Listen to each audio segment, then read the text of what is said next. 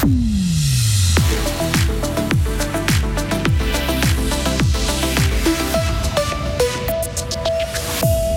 feu d'artifice à Fribourg pour le 1er août, une décision définitive.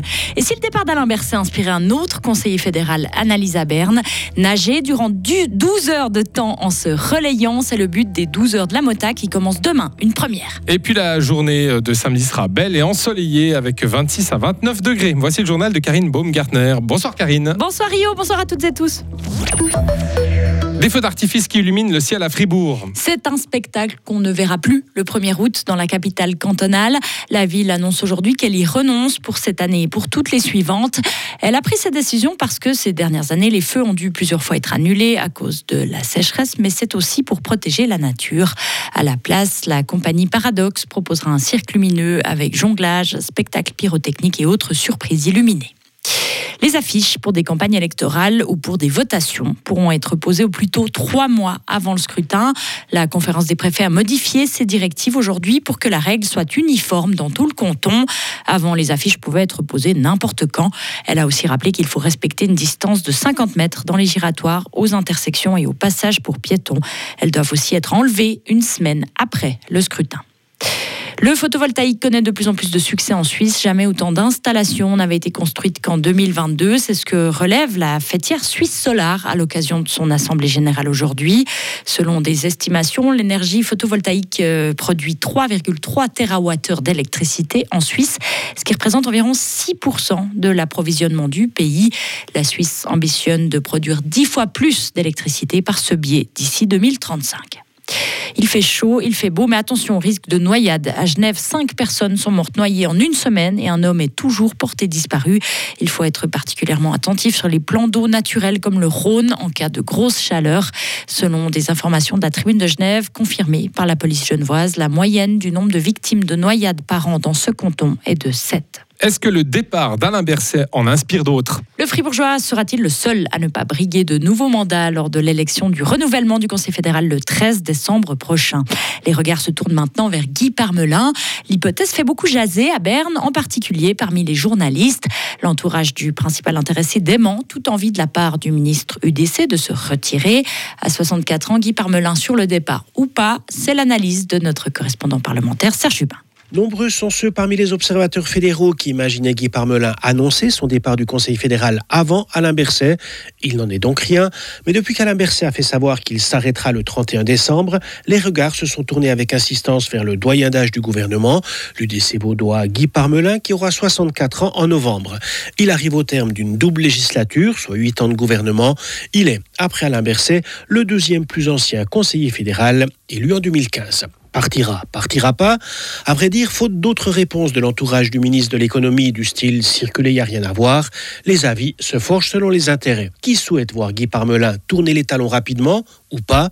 L'UDC romande dispose-t-elle d'une ou d'un candidat à la succession de Guy Parmelin? Et si c'était un peu tôt pour Célina Maudru On en reste pour l'instant aux spéculations. Sachez encore que la double vacance simultanée au Conseil fédéral est devenue la règle ces dernières années.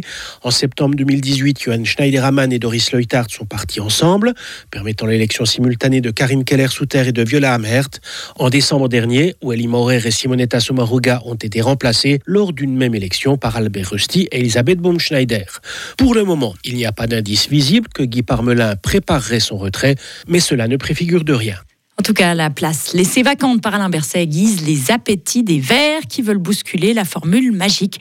Cette formule se compose, dans le rappel, d'un UDC, deux PLR, deux élus du centre et deux socialistes. Alain Berset est actuellement en visite à Paris. Le président de la Confédération a salué la dynamique en dehors des sentiers battus lors du sommet dans la capitale française. Le but de cette réunion est d'aider les plus vulnérables à faire face au changement climatique. Le Fribourgeois y a rencontré Emmanuel Macron.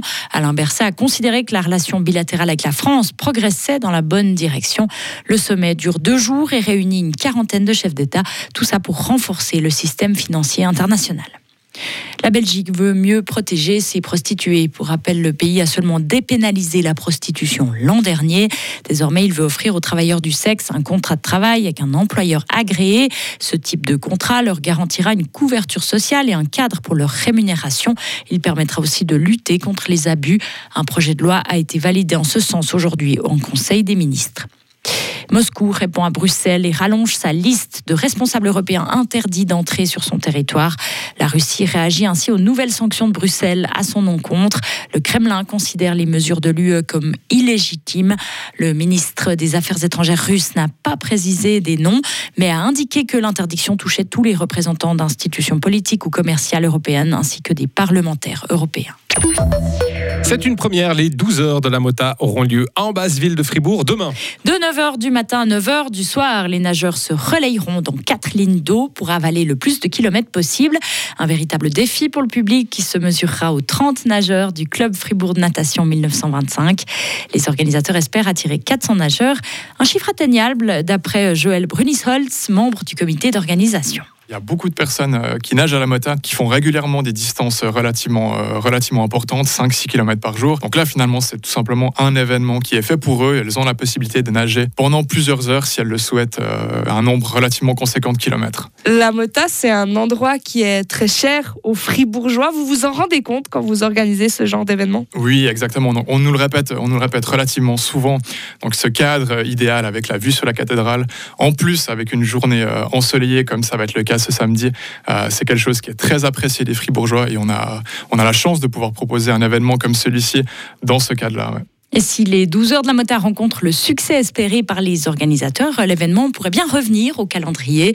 À noter qu'il est possible de s'inscrire en ligne ou sur place, le site www.fribourg-natation.ch et l'entrée est gratuite pour tous. Ben oui, mais Karine, elle va déjà nager à 11h59, il reste plus qu'une minute à faire. Plouf, Voilà, tous les autres ils se relayent pendant 11 heures de temps. moi je viens juste pour la dernière. Facile. Ah oui, ça je verrais bien ça. juste le plouf final. Voilà, ouais, même pas besoin d'aller jusqu'à avec une bouteille de champagne à la main. Allez, bim. Ouais, ouais, ouais. Vous me voulez dans votre équipe? Je suis là. Elle est là, elle est là. Retrouvez toute l'info sur frappe et frappe.ch.